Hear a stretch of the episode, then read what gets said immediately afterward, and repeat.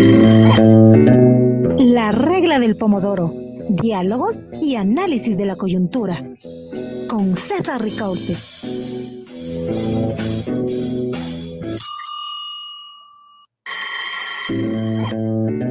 La regla del pomodoro. Diálogos y análisis de la coyuntura. Con César Ricaute. Vamos, vamos, Listo. Hola amigos, hola amigas, gracias por acompañarnos en este espacio de la regla del pomodoro, un programa de este jueves 18 de, eh, de mayo eh, que se vuelve a transmitir, por supuesto, por varios canales, eh, por ejemplo, Telesucesos, el próximo martes estaremos emitiendo este, este espacio. y es, lo menciono la fecha porque eh, finalmente estamos a pocas horas, eh, eh, hace pocas horas se emitió el decreto presidencial que declaraba lo que comúnmente, popularmente se conoce como la muerte cruzada. Em, y con eso abrió un escenario político que realmente es muy importante que lo analicemos. Para eso están nuestros invitados de esta noche y por eso también damos la bienvenida a Grace Jiménez, consultora política con perspectiva de género, especialista en asesoramiento de imagen y gestión de gobierno, es parte de la red de politólogas y es estratega también en temas electorales, directora de la consultora GJ. Grace, muchísimas gracias por acompañarnos en este espacio. Querido César, querido Cristian, a todos quienes hoy nos acompañan en este maravilloso programa, Las Reglas de Pomodoro, quiero enviar un saludo fraterno a, desde, el, desde el sur del Ecuador, desde Cuenca, a quienes nos sintonizan, al Ecuador, pero sobre todo eh, a quienes hoy están preocupados de todo lo que está viviendo el Ecuador. Enviarles un mensaje de tranquilidad, de paz, de paciencia, de entendimiento. El sistema político está herido pero lo bueno es que, que, aún tenemos política de largo y esperamos que estas nuevas elecciones sean para entender mejor el panorama y llevar a buenas autoridades a los cargos de elección. Gracias, Grace. Eh, te devolvemos el abrazo. Vaya un, un, fuerte abrazo hacia el sur del país, a, todos los eh, quienes, la, la audiencia que nos acompaña desde el sur del país. Y hay algo que eh, mencionabas, Grace, y que me parece que es bien importante. También hay mucho interés sobre lo que está pasando en el Ecuador a escala regional y también a escala, eh, bueno, a escala global, ¿no? Eh, realmente se trata de entender, así que vamos a tener sin duda alguna mucha audiencia desde otros lugares de, de la región de América Latina y también del resto del mundo. Y para eso doy también la bienvenida a Cristian Carpio, docente de la Escuela de Ciencias eh, Políticas y Relaciones Internacionales de la Universidad de las Américas, de la UDRA, máster en Gobierno y Gestión Pública para América Latina por la Universidad Pompeu Fabra de España, licenciado en Ciencias Políticas y Relaciones Internacionales por la Universidad de las Américas. Cristian, es un gusto eh, contar con tu presencia, con tus valiosos aportes en esta noche. Buenas noches, Grace, César. Para mí es un gusto poder acompañarles el día de hoy. Evidentemente, ante esta, esta jornada de incertidumbre que existe en los ecuatorianos, creo que es importante poder conversar y debatir sobre qué se viene hacia el futuro y cómo cada uno de nosotros desde nuestros distintos espacios también podemos contribuir y hacer patria en momentos tan complejos, ¿no? No solamente cargar eh, la responsabilidad a los políticos y desentendernos, como bien lo decía Grace, que aplaudía el hecho de que muchos estén atentos a lo que está pasando. Así que creo que ahí es un, mensaje también de unidad y de, sumar y hacer patria desde cada uno de nuestros espacios. Gracias, Cristian, por ese mensaje inicial. Justamente vamos a, a, dar algunos antecedentes para situar la conversación de esta noche. Em, el Ecuador, eh, eh, todos eh, hemos vivido largos meses de tensión política, de, una crisis política, de una crisis institucional, ya, ya lo vamos a analizar eso, ¿no es cierto?, que se ha extendido, como digo, por varios meses y que ha tenido como epicentro el, el, el enjuiciamiento político al presidente de la República, Guillermo Lazo. Pero recordemos que políticamente hay un hecho que desata todo este, esta crisis eh, política y es, eh, lo vamos a situar en el referendo constitucional rechazado eh, en febrero de, este año, que fue un referendo además que estaba vinculado a las elecciones seccionales, donde el gobierno también sufre una derrota política bastante importante. Ese hecho político, la derrota masiva del gobierno en las elecciones seccionales y la derrota de su proyecto de referéndum, ¿no es cierto?, eh, es lo que abre esta, eh, esta maquinaria eh, por el cual se comienza a hablar del juicio, del juicio político contra el presidente. Simultáneamente, en esas fechas, casi alrededor, casi milimétricamente alrededor de febrero, ¿no es cierto?, del 5 eh, de febrero, que fueron las elecciones, ¿no es cierto?, también comienzan a aparecer las denuncias, las primeras denuncias en medios de comunicación de, eh, sobre eh, corrupción en las empresas públicas.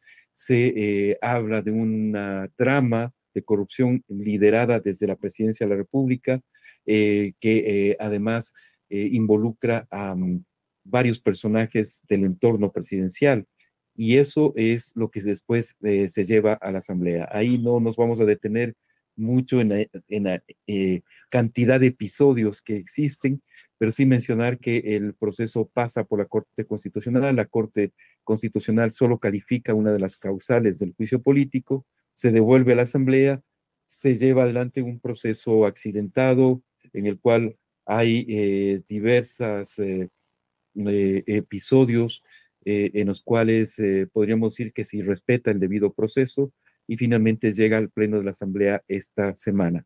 Allí comparece el presidente el día martes, da un discurso corto de 40 minutos cuando tenía eh, aproximadamente tenía tres horas para defenderse.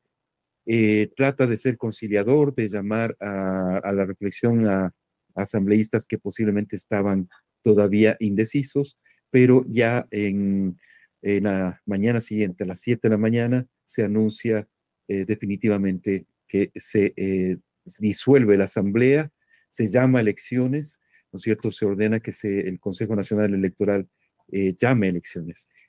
Y lo que sucede a continuación, Cristian y, Grace, es que em, los actores políticos, los actores sociales entran frenéticamente en el juego electoral.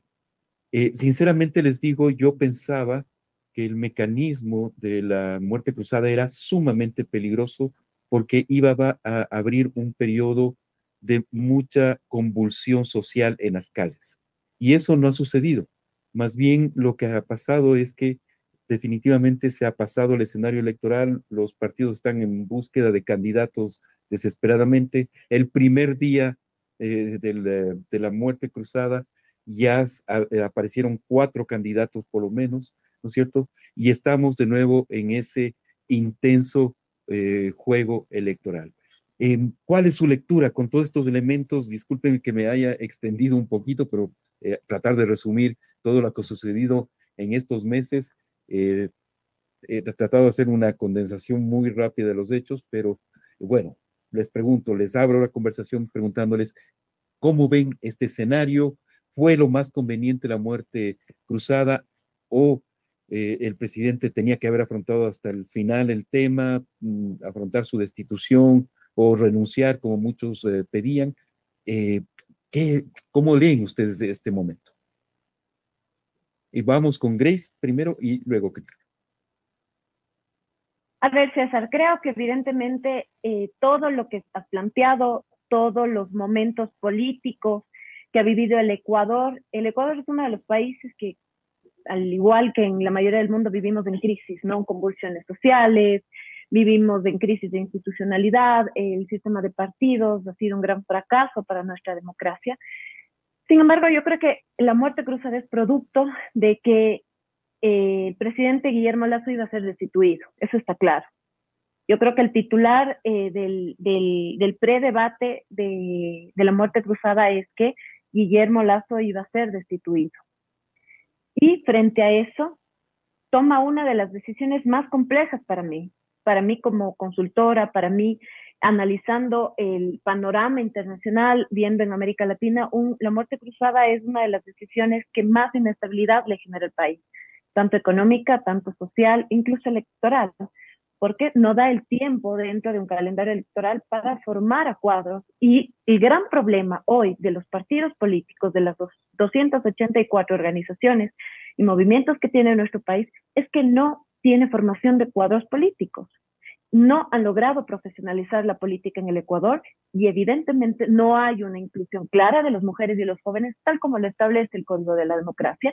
Y seguramente la muerte cruzada traiga en menos de seis meses, en 180 días que establece la nueva campaña electoral, eh, gente que evidentemente será puesto de relleno y que incluso no se asombre que el 60% de quienes hoy salieron destituidos de la Asamblea se vuelvan a reelegir, que es lo más probable en la mayoría de los casos, ¿no?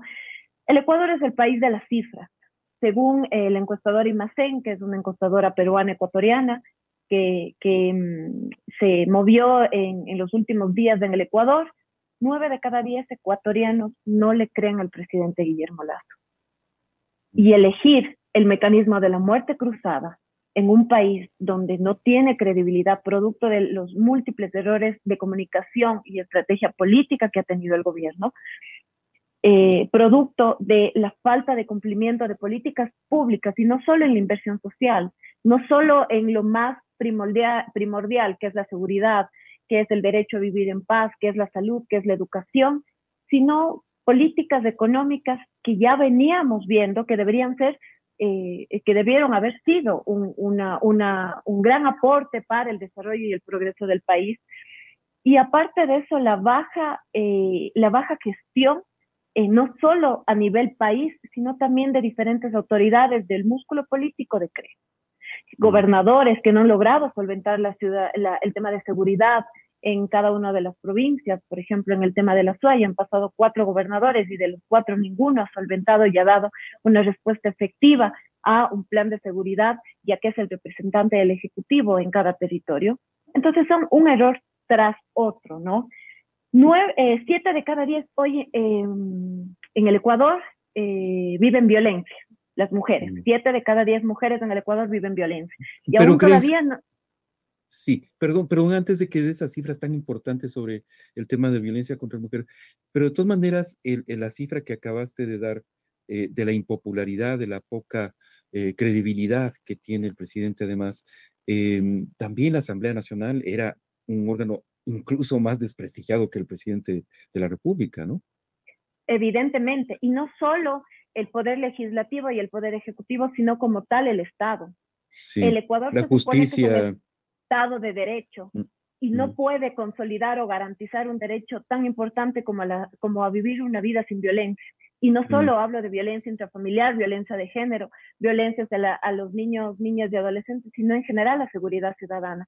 Evidentemente la asamblea podemos decir que, hemos, que, que teníamos una de las asambleas con menor calificación, evidentemente por el mal papel de cada uno de los 137 asambleístas, porque no aprobaron ni siquiera leyes. Y el otro día yo decía, no puedo dar una cifra exacta de, las leyes aprobadas, porque el Observatorio Legislativo tiene una y los asambleístas tienen otra. Mm. Entonces, frente a eso, los graves problemas también sobre el poder de la justicia también, la justicia es una gran deuda del Ecuador. Y hoy mm. incluso vemos cómo se ha convertido en el segundo problema más importante de la ciudadanía. Entonces, todo el Estado y toda la institución, toda la institucionalidad del país ha generado que la gente pierda la confianza, pierda este sentido de representatividad que debe tener una autoridad, pero sobre todo ha perdido la esperanza de mejores días. Pedro Donoso siempre sabe decir que eh, ni en el periodo del 99 con el feriado bancario, donde siete de cada diez personas eh, tenían incertidumbre sobre lo que pasa en el país, hoy son nueve de cada diez que tienen un alto grado de pesimismo. Y de eh, confiar el uno al otro.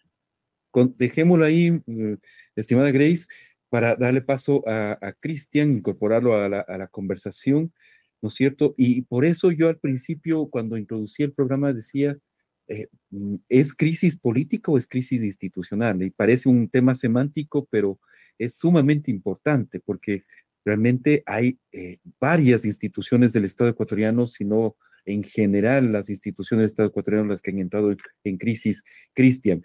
Y además te pregunto, le introduzco una, una, pregunta adicional.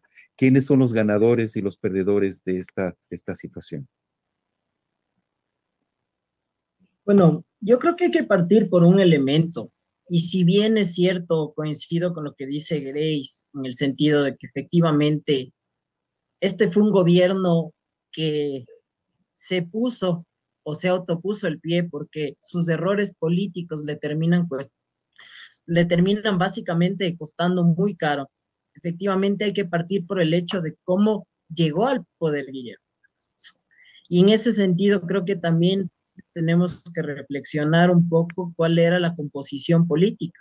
Primero partimos por una asamblea dominada por fuerzas de izquierda, en donde el presidente tuvo 12 asambleístas, 12 de 137, que en alianzas llegaron a 25 una asamblea altamente fragmentada, compuesta por distintos grupos con agendas muy diferentes a las del gobierno y que desde el día uno comenzó el confrontamiento entre el poder ejecutivo y el poder legislativo. Si hablamos de muerte cruzada, terminamos justamente cerrando un capítulo que comenzó desde el día uno.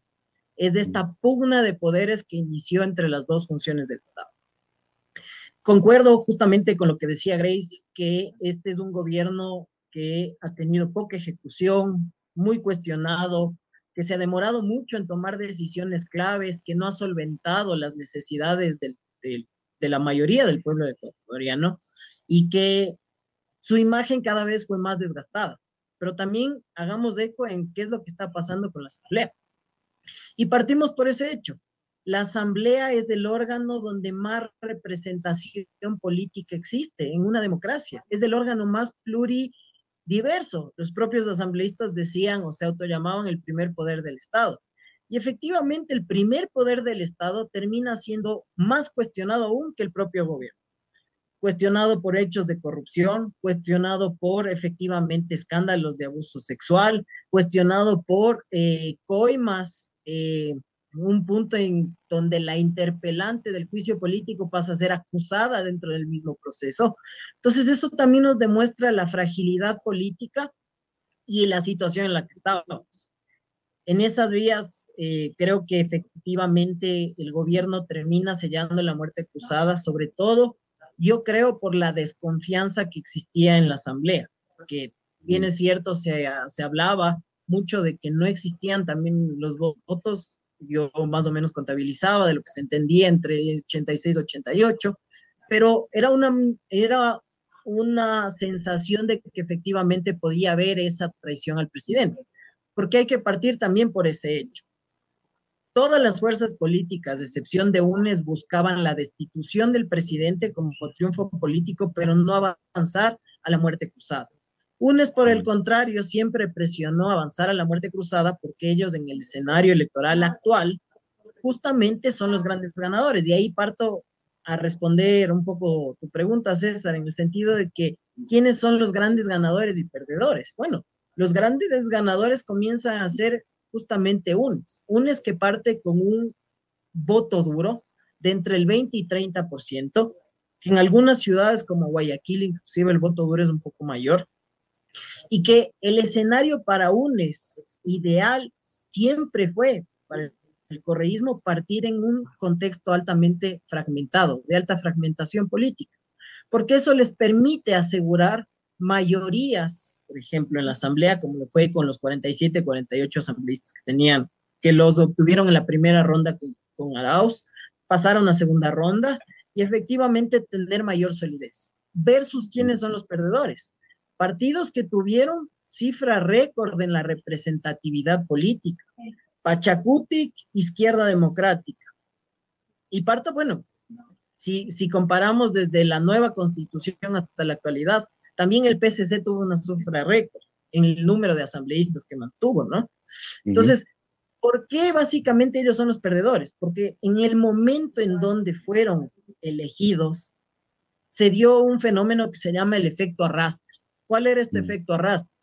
tenías tres candidatos sólidos, Yacu Pérez, tenías a Javier Herbas, ¿no es cierto? Y obviamente a Arauz eh, y, Guillermo Lazo. Pero el desempeño electoral de Yacu Pérez y Javier Herbas fue muy bueno. De hecho, Yacu Pérez casi llega a segunda vuelta. Y en ese sentido, ese efecto arrastre se tradujo al voto en plancha. Lo mismo que no pasó en el caso de Creo. Pero ese efecto arrastre le dio mayor representatividad política a esos, a esos gremios. ¿Qué es lo que va a pasar actualmente? Y quizás me permites concluir eso. Yo creo que ahora vamos a un escenario más fragmentado aún, en donde, por ejemplo, el movimiento indígena no tiene cohesión. Hablamos de dos a tres candidaturas. Eh, y eso sí va a debilitar la composición de este, de este proceso de transición. Yacu Pérez creo que sin lugar a dudas va a ser un candidato que va a tener una importante representación política, pero él desde hace rato se alejó de la CONAI y de Pachacuti. Por otro lado, Leonidas Isa, que podría ser efectivamente la carta de la CONAIE visualizada en Pachacutic. Y vas a tener competición dentro de tus propios dentro de tus propios candidatos. Vamos a ver si Pedro Freire va, si Javier Herbas va. Entonces, terminas fragmentando y generando más bien apoyo a este gran ganador que podría ser UNES, donde va a tener este voto duro que le respalde. Gracias, eh, Cristian. Y, vamos, tomemos la, este impulso político que nos ha planteado Cristian, eh, Grace, para plantearte em, igual un escenario en el cual, a ver, vámonos por sectores. Eh, la derecha básicamente desaparece. Creo el partido de gobierno ya no existe, básicamente, ¿no es cierto? Eh, en las últimas elecciones seccionales, eh, pues básicamente sacó mínimo votación, no se ha reconstituido ni cuadros ni nada por el estilo. El líder de ese partido, que era César Monge, el operador, digamos, del, partido, sabemos que, murió de cáncer trágicamente al inicio del gobierno y, no se, y, básicamente el presidente no, no le puso ningún interés en su partido. El PCC, como bien dice Cristian, eh, es uno de los grandes perdedores y, eh, ha perdido también alcaldías eh, importantes. Mm, entonces, en, ese extremo, en ese, en ese espectro, ¿no es cierto?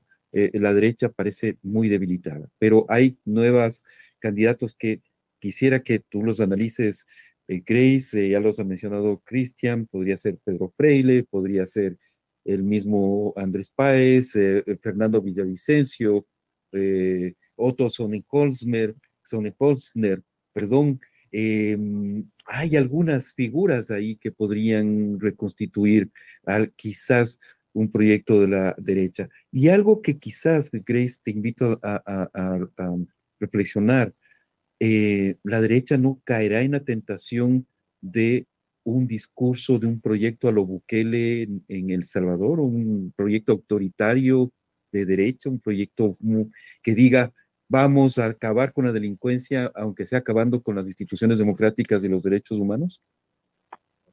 A ver, eh, una de las grandes características del Ecuador es que tiene la capacidad increíble de revivir cadáveres políticos. Así que como muertos, muertos, no le veo a la derecha. De hecho, creo que tiene un gran representante con Otto Sonnenholzer para hacer esta gran coalición de la derecha. No tiene la misma oportunidad que tuvo con Lazo y el Partido Social Cristiano, pero puede todavía estar eh, peleando en esta coyuntura. El correísmo, a pesar de que eh, eh, hizo un un discurso a regañadientes, sin embargo aplaude porque son la primera fuerza política. Tendremos que ver qué cuadros pone y evidentemente si logra ganar la elección en primera vuelta, lo cual le veo muy complicado porque el Ecuador es un país que debido a esta herida social que tiene va a haber muchísima dispersión. La y ahí, perdóname, y ahí perdóname, eh, Grace, el correísmo es como decía Cristian, 20 al 30%, eh, y hay también un voto duro en contra del correísmo que quizás va por ahí mismo, 30, 30 y, pico, ¿no? El correísmo en el Ecuador no ha logrado solventar el 22%, no mm. ha logrado, mejor dicho, ha logrado solventar el 22%, no ha logrado subir de eso, ¿no? Durante el año del morenismo, concuerdo totalmente con Cristian, y en la actualidad. Por eso es importante que unan todos los esfuerzos, al menos para el correísmo, para que lo hagan en primera vuelta, porque en segunda, evidentemente, el anticorreísmo hará lo suyo y será muy difícil. Ya lo vimos en el, 2000, en el 2021, ¿no? Lo importante eh, es en el momento y la coyuntura en el que estamos. Hablaba, hay esta tercera vía. Sin embargo, el movimiento indígena perdió una oportunidad de oro en octubre del 2019, no la supo aprovechar y tiene este conflicto que ha venido desde el 90 fraguando detener esta división interna que ha tenido Pachacuti y a su vez el movimiento indígena. En el 2021 llegaron, eh, a, yo creo que a segundo lugar con Yacu Pérez, sin embargo la pugna de la CONAIE con Pachacuti impidió que puedan llegar a, a, Carondelet. Y hoy me parece que se puede repetir eso a pesar de que Churuchumbi ya tiene la dirección de, de, la CONAIE y es el compañero de fórmula de Leonidas Sisa que se va a lograr consolidar Pachacuti con su brazo político. Sin embargo, me preocupa muchísimo que todavía sigue eh, existiendo esta división. La izquierda democrática y Pachacuti ingresan a estas elecciones muy fraccionadas, muy debilitadas y divididas sobre todo. Eh, Yacu Pérez hoy tiene una alianza con, con, con, eh, Democracia Sí. Veamos a ver si logra solventar de alguna forma sumar ya no solo eh, eh, el indigenismo, sino las causas sociales del feminismo, la ecología, eh, el ambientalismo, la población LGBTI, si logra solventar esas causas del voto popular y solventa para poder llegar a esta carrera presidencial. Pero tenemos otros actores, tenemos a Pedro Freile, que es probable que vaya con el socialismo, tenemos a Javier Herbas, que ya ha hecho o está en algunas conversaciones con Avanza, tenemos a Daniel Novoa, que también veo que está moviendo sus redes sociales y que podría ser una, una, una pieza también de dispersión de alguna forma de la derecha. Y también tenemos a, a, otros actores, Pedro Granja, vi que hoy ya lanzó su precandidatura por el... Fernando, Fernando Villavicencio. Fernando Villavicencio también tenemos que ya de hecho ya está haciendo sus videos. Y aquí, por ejemplo, en el Azuay se está dando algunas reuniones ya políticas ya para eh, eh, respaldar la candidatura a Fernando Villavicencio. Dos y, cosas que me el proyecto Bukele, ¿no, ¿no le ves que exista un... Y ya vamos contigo, Cristian, que te va a preguntar exactamente lo mismo. Todos los países de Latinoamérica, al menos, y Ecuador no se salva, aspira a tener esa, ese padre de la nación, ese líder eh, autoritario, joven, eh, nice, como dicen los jóvenes, pero que pueda recoger estas necesidades. Sin embargo, eh, el Ecuador todavía no está preparado para, estos momentos. Yo creo que varios actores políticos van a poder o van a querer replicar, ya vimos a Pedro Freile en las elecciones 2023 para Quito, trató de, tomar esa gente que busca el liderazgo de Bukele, ya vimos de alguna forma a Fernando Villavicencio también recoger esa, forma de gobernar de Bukele, sin embargo el Ecuador necesita mucho más, es, es, es, necesario entender que 245 mil niños hoy en el Ecuador eh, viven en situación de mendicidad y son presa fácil del crimen organizado. Y de alguna forma esa política securitista de Bukele podrá gustar a unos, pero no va a resolver los problemas más eh, urgentes del país. Para terminar y darle y te agradezco, sí. por favor, para estamos así con el tiempo al límite. Lo que más hoy me preocupa en el Ecuador es eh, los liderazgos de las mujeres. No hay un liderazgo consolidado. Quizás, quizás la única que aparece en el panorama, por lo menos presidencial, es Cristina Reyes. Cristian, por favor. Yo creo que, bueno, hay que tomar en cuenta también diversos factores. Primero es qué se va a proponer. Yo creo que, por ejemplo, el correísmo ya tiene muy clara cuál va a ser su propuesta, porque tienes dos años de periodo. ¿Cuál va a ser la propuesta del correísmo? Probablemente va a pujar para y empujar para que efectivamente se logre una asamblea constituyente. De hecho, Correa ya lo ha dicho desde hace tiempo atrás, que la solución para el problema de gobernabilidad del país es la Asamblea Constituyente, y eso creo que parte por el hecho de que efectivamente ya el poder también está atomizado en distintas fuerzas. Tienen fuerzas políticas con capacidad de influencia, propio movimiento indígena, si bien es cierto, puede tener poca representación política, no deja de ser cierto que tiene gran influencia política, al menos cuando se trata de las calles. Y ciertas facciones, ¿no es cierto? Lo mismo pasa con otros organismos del Estado que efectivamente no, están, no estarían en control del nuevo presidente. La Corte Constitucional, por ejemplo, ha sido altamente cuestionado por el movimiento correísta, porque creo yo que la Corte, esta es una Corte, pocos se atreverían a decir que es una de las mejores Cortes que hemos tenido, por su independencia, por su visión y por su eh, apego al derecho, creo yo. Entonces, creo que esta va a ser la propuesta. Ahora, ¿cuáles van a ser las otras propuestas? Probablemente sí, muchos candidatos estén apelando a estos discursos radicales, justamente, de poder eh, tomar estas acciones como las de Bukele.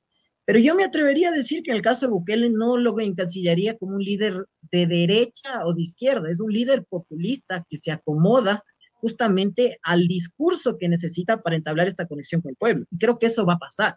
En el Ecuador desde hace mucho tiempo la derecha y la izquierda es figurativa, pero realmente no termina, no termina eh, demostrando realmente un programa de gobierno que sea de esa línea. Mira el caso de Yacu Pérez, qué interesante. Yacu Pérez se muestra como un líder de izquierda pegado al movimiento indígena, pero cuando estuvo cerca de llegar a segunda vuelta, modificó su discurso, habló de posibilidades de un tratado de libre comercio con Estados Unidos, de otro tipo de discursos que realmente no tienen el impacto de un líder eh, de izquierda. Entonces yo creo que vamos a estar sometidos a eso. Y mm. finalmente creo que es importante, lo que a mí más me preocupa es de estas instituciones débiles. Mm. Eh, estas instituciones que terminan siempre sucumbiendo al poder de turno, que realmente es lo que nos tiene en estas crisis de gobernabilidad. No tenemos instituciones que realmente sean un ejemplo de lo que es un servicio público. Es decir, no tenemos una carrera administrativa pública que fije las bases en ninguno de los poderes políticos y creo que eh, esto realmente es lo que nos debería preocupar de aquí hacia adelante. Ahora, yo sí creo que vamos a, tener que ver qué, qué se propone también, ¿no?